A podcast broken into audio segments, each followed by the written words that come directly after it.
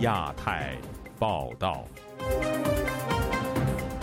各位听友好，今天是北京时间二零二三年四月四号星期二，我是佳远。这次亚太报道的主要内容包括：成都两个居民小区发生冲突，重庆、邯郸等地再有伤人事件，武汉维权人士张海因公开支持白发运动遭当局正式批捕。网信办以国家安全为由，宣布对美芯片企业美光科技启动调查。名人丑闻引导舆论。中国乒乓选手张继科怎么了？美国众议院议长办公室宣布，麦卡锡将在加州与台湾总统蔡英文会晤。接下来就请听这次节目的详细内容。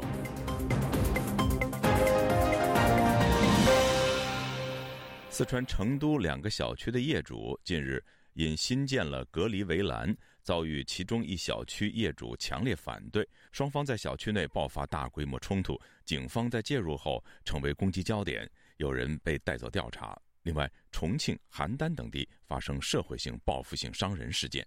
详情，请听记者古婷的报道。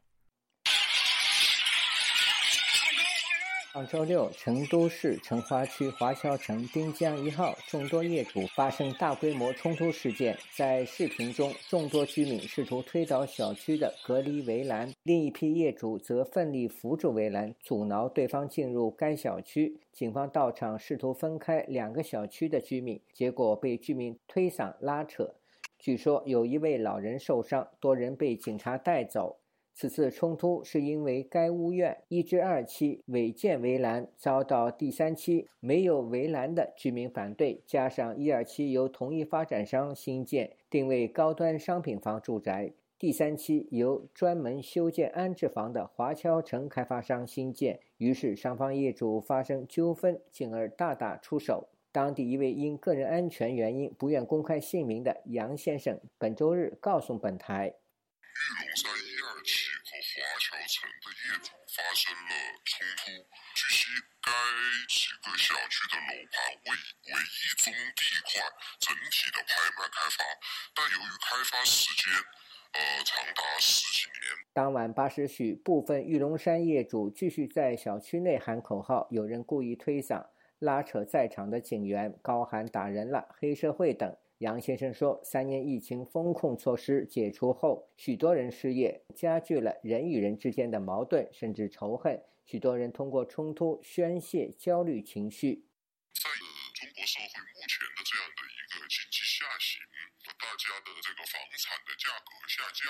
一些以前看不到的一些纠纷，以前可以心平气和处理的一些一些分歧，在现在来讲都变得越来越艰难。”最近三个月，中国大量的企业倒闭，工人失业，许多家庭遇到了生存难题。三月三十一日晚上，河北省邯郸市一辆私家车涉嫌故意撞人，车上载有一个煤气罐，司机在车内向路人丢掷爆炸物，又撞向行人。据说肇事车辆疯狂撞人，行驶约四公里，造成至少十四名路人伤亡。四月二日，吉林省吉林市万达广场一辆轿车冲上步行街，当局报称有六人受伤，但没有通报发生事故的原因。当晚，重庆市观音桥附近，一名男子手持菜刀随机砍杀四名路人，被周围的群众制服。警方通报指，嫌疑人四十六岁，砍人时突发狂躁。资深媒体人郑旭光就近期中国一系列社会事件接受本台采访时说：“三年疫情过后，许多人似乎精神出了问题。主要的原因应该是精神不稳定。那现在的话，可能大家一出来，三年憋了三年，我觉得有一个转型困难都有。那本来想着可能解禁了会好，突然发现这个订单大幅度下降，很糟糕一个状况。”自由亚洲电台记者古婷报道。为新冠肺炎死者家属维权并竭力追究真相的武汉人张海，据了解已经遭当局以涉嫌寻衅滋事正式逮捕。消息来源说，当局以他散发白发运动视频为主要罪证。家属在压力下已经放弃为张海聘请律师。以下是本台记者高峰的报道：在张海被捕前，与他有密切接触的人士透过社交媒体接受本台采访。该名基于安全考量要求匿名的人士证实，张海因涉嫌寻衅滋事，经检察院批准，已被武汉公安当局正式批捕。今年二月，武汉、大连、鞍山等地相继发生众多退休老人抗议医改的白发运动。消息人士透露，当局指控张海发布武汉医保改革抗议相关视频，以及接受外媒采访。三年前，张海的父亲曾参与中国核试验项目的退伍军人张立发。由于受到当局发布的“不会人传人”信息误导，返回武汉治病，结果感染新冠肺炎病逝。为了给父亲讨回公道，张海走上了维权路。张海曾多次实名接受国际媒体采访。今年武汉白发运动期间，张海在社交媒体转发了相关视频和报道，其后据报在深圳被扣查。湖北异议人士高飞表示，他对于张海被批捕并不感到意外，因为张海一直不走不挠嘛，不受他们威胁，反正是又发生，包括他他的父亲的维权的，一直实际的这些斗争啊、上诉之类的，带动那其他的受害者一起维权的。据了解，目前张海羁押在武汉市第二看守所。曾与张海密切接触的人士透露。家属在考虑各种因素后，已放弃为张海请律师。身在荷兰的异议人士林生亮表示，据他掌握的信息，张海早在被捕前就已委托了律师，但此事没有下文，相信与当局施压有关。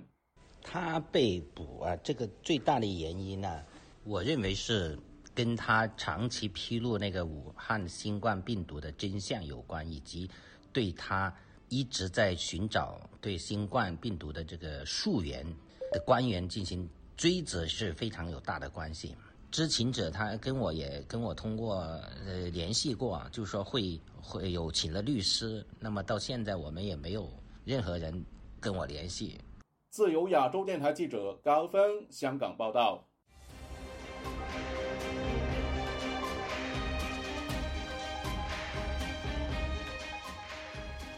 中国政府网信办以国家安全为理由，近期将对美国美光科技 （Micron Technology） 产品启动网络安全调查。有学者表示，这是北京对美国将禁止 TikTok 运营的报复手段，并认为中美相互制裁可能进入第二阶段。以下是记者古婷的报道。三月三十一日，中国互联网信息办公室在其官网发表。关于对美光公司在华销售产品启动网络安全审查的公告，只将审查进口的美光产品，以维护国家安全，确保其资讯基础设施的安全，防止产品问题带来的风险。对此，美光在一份声明中回应说：“正与中国监管机构沟通，美光致力于以毫不妥协的诚信开展所有业务。”我们坚持产品的安全性和我们对客户的承诺。北京独立政治评论人士吴强本周一对本台说：“这家公司进行审查，实际上是在因应美国国会最近对 TikTok 的网络安全审查。”显示中国政府的对美资芯片公司，包括台资的芯片公司的一种不信任，由政府方面来阐明其不信任的态度，开始了一个贸易战的新阶段。美国众议院外交事务委员会三月初投票表决批准了有关社交平台 TikTok 禁令的草案。TikTok 首席执行官周受资上周在美国国会作证，试图证明 TikTok 在美国的使用。并不会威胁美国的国家安全，但遭到议员们的强烈质疑。关注中美关系的吴强认为，中国在其国内芯片生产能力极其有限的情况下，报复美资在华企业是为了造成企业恐慌。通过这次审查，实际上是造成一种恐慌和打击。最近，中国政府高官在各个场合均在强调聚焦高质量发展。吴强认为，官方的行动却与高质量发展相矛盾。他继续说：“你试图将为数很少的、投资态度很犹豫的美外资的芯片生产厂家，有一点赶出中国的一种态势。”河北芯片科技业内人士宋先生对本台透露。中国政府已将对芯片的安全检查划入网信办的管辖范围。现在有一个船，所有的芯片都要进行这种安全审查，还不，其实还是报复为主，反正也拿不到了，总得做个样子。这个其实是正常的商业行为，但是你要是把它上纲上线拿到信息对抗的角度上来说，那就是另一个事儿。美光是美国储存芯片巨头，创立于1978年。据其2022年财年年报，美光在中国大陆的收入为33亿美元，同比增长34.8%，占其财年总收入的三百零七点五八亿美元的百分之十点七六。自由亚洲电台记者古婷报道。中国冰坛一哥张继科近日被曝涉赌和泄露前女友视频的消息，引发网络旋风。而主管舆论导向的中央政法委更要求对此予以严查。详情，请听记者陈品杰的报道。根据中国媒体披露，乒乓球奥运冠军张继科。近日被指欠下巨额赌债，以及泄露女演员景甜的私密视频，引起网民关注。针对这个事件，经济观察报的首席记者李维敖在周末就发布了相关的微博以及文章，包括指张继科将景甜的私密视频传给他人的事情属实，甚至有一位拿视频向景甜要钱的债主已经被判处七年有期徒刑等等。过了一个周末，这起事件仍持续发酵。但是张继科似乎依然保持沉默，他是不愿处在风口浪尖，还是拿无辜前女友挡枪的问题，引发中国网民热议。美国非政府组织中国父权的创办人张晶在接受本台访问时就说：“把一个女性的把这些私密的照片也好、视频也好，交给放贷公司或者是社交媒体上，以达到恐吓诈骗。”啊，或者是说达到什么私人的目的的话，这都是一些很下流的这些做法。四月三日，香港媒体凤凰网也就该事件发表评论文章，说十五年前在香港艳照门事件中，大家指指点点的是涉事女星，忽略了背后真正的黑手。而今日大众的关注已经转向张继科事件中呈现出来的犯罪风险和防控，这是个可喜的变化。张晶对此就评论说：“舆论呢比较反转了。”所以我觉得这是一个好现象，我希望呢，就中国人呢，哈，大家的更多的觉醒。首先你要看那个渣男是怎么做的，而且渣男的后面是一个社会风气。此外，李维敖的爆料也引发舆论质疑，有网民指责他曝光受害者的全名，却对敲诈勒索正在服刑的债主仅用称呼表示；也有网民质疑他的发文动机和真实性。截至目前，多个品牌纷纷宣布终止与张继科的商业合作关系。而关注这起事件的前媒体人王健就说：“张继科欠债的事情并非最新爆料，却因为他的工作室威胁要告网民的高傲态度，引起了李维奥的回应，才让雪球越滚越大。如果有一个人干这样的事情，说明他人品很差呀，他就是个流氓啊，你不觉得吗？”中共中央政法委在本周一就说。有关部门要查清有没有人违法犯罪，有没有人造谣诽谤，有没有人浑水摸鱼编造虚假的信息。自由亚洲电台记者陈品杰华盛顿的报道。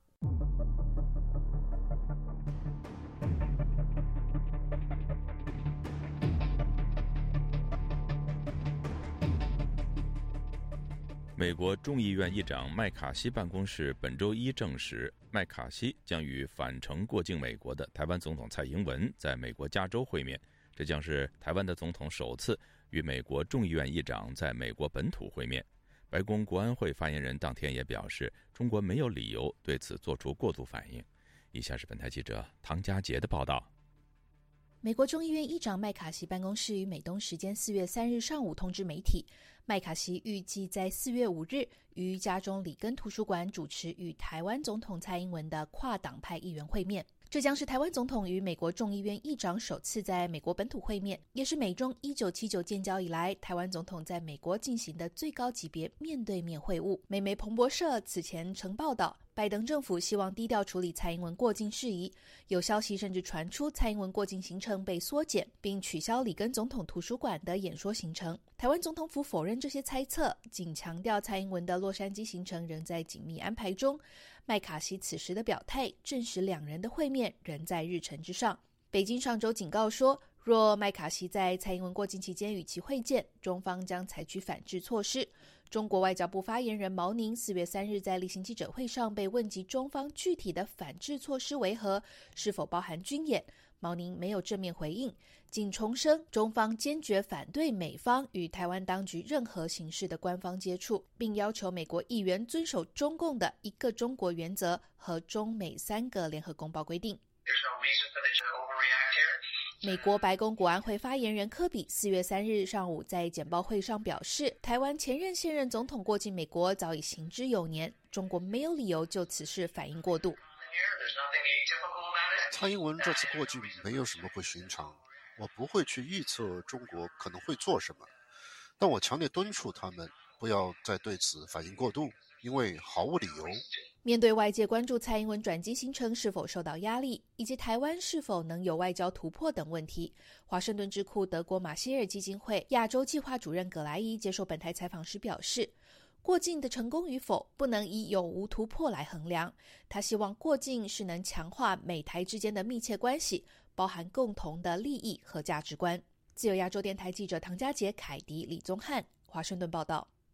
台湾的总统蔡英文访问危地马拉之前，有传言说危地马拉正在派员访问中国。危地马拉总统贾马泰在蔡英文到访时强调，支持并且承认中华民国台湾的主权，并呼吁北京应该尽快终结台海紧张局势。以下是本台记者夏小华发自台北的报道。蔡英文出访中美洲友邦前夕，洪都拉斯转向跟北京建交。蔡英文抵达友邦危地马拉前，中国环球电视网记者在中国外交部记者会假提问，称中美洲只有剩下危地马拉还没有与中国建交。近期，危地马拉将派高级别外交官访中，要求中方证实。事实上，台湾还有其他中美洲友邦，而中国外交部发言人毛宁喊话，危地马拉应该要认清大势，早日做出正确的选择，并没有证实维国是否有高官访中。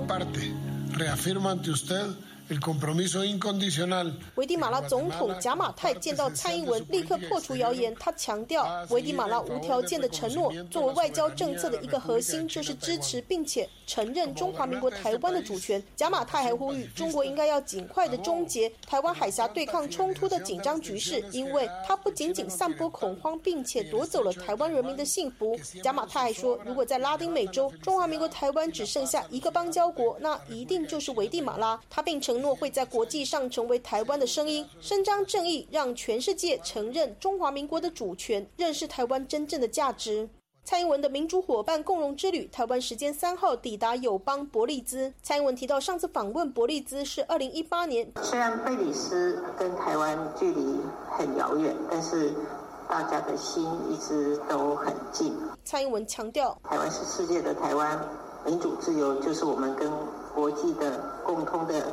语言也是我们通往世界的关键道路。纽约时报报道，务实的蔡英文将台美合作带入新的纪元，在美国与中国两大民主以及威权强国之间拓展台湾的对外关系以及外交空间，宛如走在钢索上。纽约时报报道，另外引述学者叶望辉指出，蔡英文在美国人的心目中已经是可靠的对话者，而且在世界其他地方也是如此。中国的政宣操作很难将他描绘成在所有事情疯狂攻击中国的机器人。台湾政治大学名誉教授丁树范三号接受自由亚洲电台采访分析，共和党籍的麦卡锡和拜登不同党议长有其自主性，美国行政部门很难挡下他和谁见面，唯一就是看能不能低调一点。美中建关系都很糟糕，大家都知道嘛。啊，拜登一直说要跟中国建立互谈，希望能够跟中国为这个沟通的管道嘛。可是这个管道就是因为被气球事件给给破坏掉了嘛。拜登还是期待能够建立这个沟通的管道，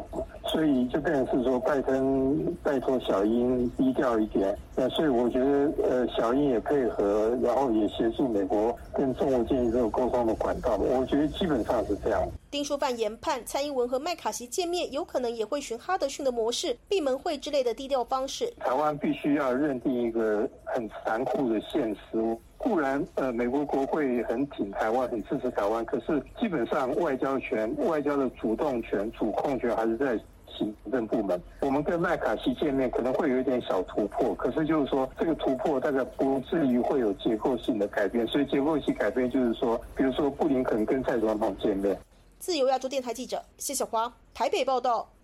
台湾的前总统马英九日前在湖南大学演讲时表示：“台湾地区、大陆地区都是中华民国，都是中国。”这番言论引发舆论热议。以下是记者夏小华发自台北的报道。马英九二号在湖南大学座谈，全程以家乡话致辞。今天的相关座谈告一段落。致辞完毕，当主持人表示今天的座谈告一个段落，马英九突然说：“我还有一句话要讲。”我们国家在呃一九九七年前后呢修改了宪法，在我们的定义里面呢，这个我们的国家分两个部分，一个叫台湾地区，一个叫大陆地区，都是我们这个中华民国。那么在我们的都是中国啊，这两个部分。马英九还说：“我知道在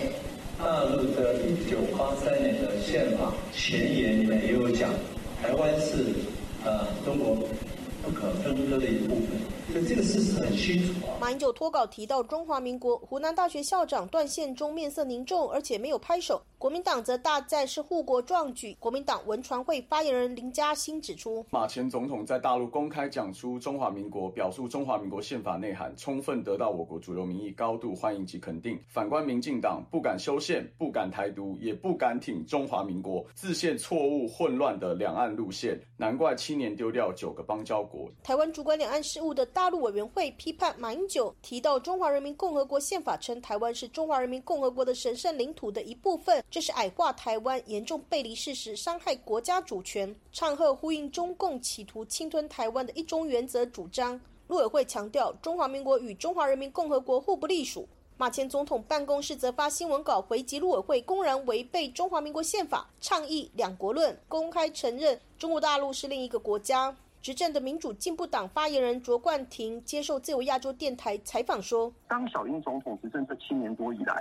确立的中华民国台湾的架构，你看到这一次小英总统其实到了美国去出访，同时很多的侨胞拿着中华民国的国旗，跟同时拿着美国的国旗。呃，很多认同小英总统的人，认同民进党的人，同时也认同中华民国。”两岸政策协会研究员吴色志接受自由亚洲电台采访指出，马英九提到一九九七年宪法第四次增修，在固有疆域用的是自由地区与大陆地区，并不是马英九所称的台湾地区和大陆地区。马英九连自由地区都不敢说。吴色志分析，中华人民共和国宪法不承认中华民国存在，只有中共是唯一代表。马的说法对国民党的两岸路线造成很大的冲击，成为中共促统样板。不想得罪中共，那再来是又怕台湾这边骂的太凶，所以它有很多的逻辑上的问题，有些论述上其实根本跟事实的落差非常大。吴色志提到，马英九坚持的九日共识、一中各表，到了中国不敢讲一中各表，只剩下各表一中，也就是我们认同一个中国，但一中代表的是什么不谈。说两岸关系过度的模糊操作的话，会有很大的矛盾，或者是呃出现更多的一些冲突啊，因为毕竟你终究还是要面对主权的问题，终究还是要面对这个国家的代表性的问题。老家湖南在台七年多的中国异议人士龚宇健接受自由亚洲电台采访表示，马英九的一言一行在中国官媒看不到真相。马先生赞同一个中国，赞同祖国统一，然后是所谓中华民族的世界伟大复兴，这些习近平的这些陈词滥调就统统就加到马前总统的口中去，欺骗这些中国大陆的民众。龚宇健提到，我记得马总统其实也曾经在以前就做台北市长的时候，曾经也讲过，就是说六四不平凡是统一不要谈。但是很显然，就是可能是位置改变了，就是脑袋也变了，屁股决定脑袋。所以马总统就是这次去中国大陆，我们可以看到他是念念不忘的，就是一个中国。对于这种台湾引以为傲的这种民主和自由这种意义的声音的话，基本上是属于他是提也不提，讲也不讲，至少是在公开的场合没有听他讲过一句民主，没有听他讲过一句自由。自由亚洲电台记者谢小华台北报道。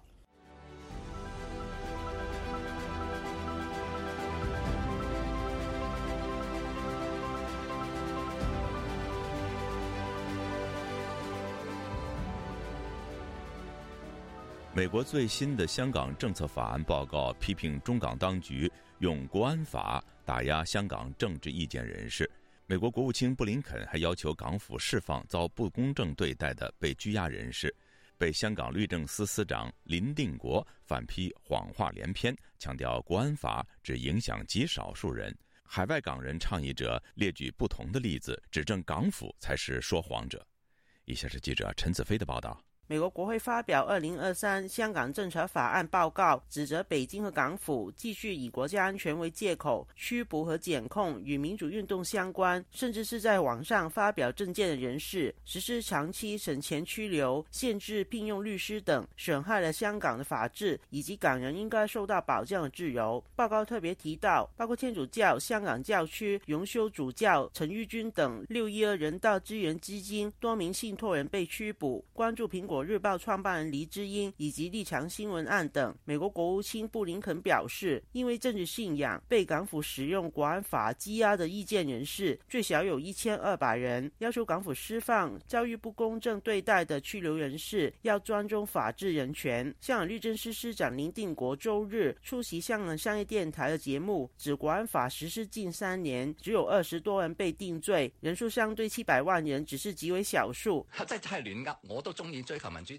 你说有些人是因为政治言论被拘捕，真是乱说。我天天都在说，我追求民主自由，不见得我会担心会被拘捕。真正被拘捕而判有罪的是煽动他人搞自己的国家、改变他人的思想，再以行动落实破坏社会的行为，怎会只因为政治言论的拘捕呢？这种说法绝对是谎话连篇。在美感恩团体香港民主委员会执行总监郭峰仪表示，新一份的报告显示，美国国会对香港状况的关注，认清国安法的影响力，也有美国的公民被查问。对于林定国反驳，郭豐儀指多宗正在审讯的案件已证实港府以言入罪。香港政治犯罪新的数字增加到一千四百一十五个人。未来几个月我们会继续看到四十七人案，还有黎智英案。必定会继续使用啊法律制度去合理化一些很荒谬的濫